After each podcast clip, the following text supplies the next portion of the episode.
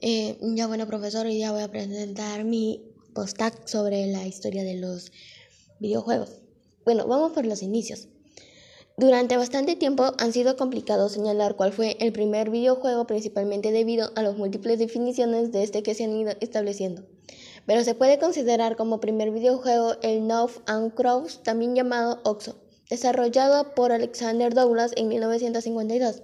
El juego era una versión computarizada de tres en raya que se ejecutaba sobre la EDAX y permitía enfrentar a un jugador humano contra la máquina.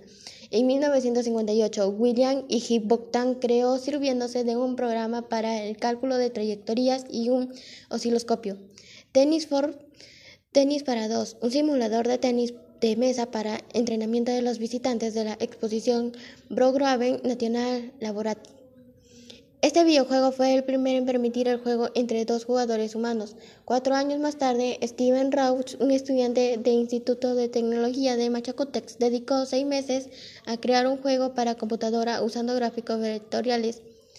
En este juego, dos jugadores controlaban la dirección y la velocidad de las naves especiales que se luchaban entre ellas. El videojuego funcionaba sobre un PDP-1 y, y, fue el primero en tener cierto éxito, aunque apenas fue conocido fuera del ámbito universitario.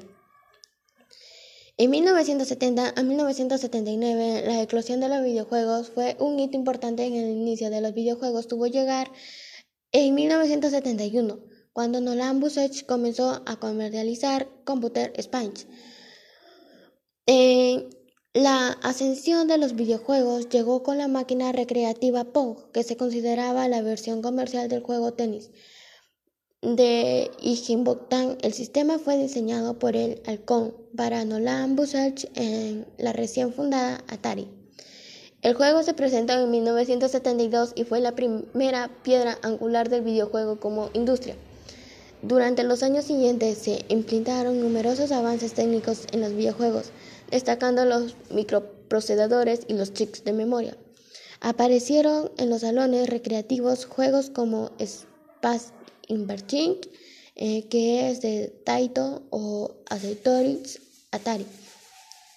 En 1980 a 1989, la década de los 8 bits, fue los años de 80 comenzaron con un fuerte crecimiento en el sector del videojuego alentado por la popularidad de los salones de máquinas recreativas y de las primeras videoconsolas aparecidas durante la década de los 70.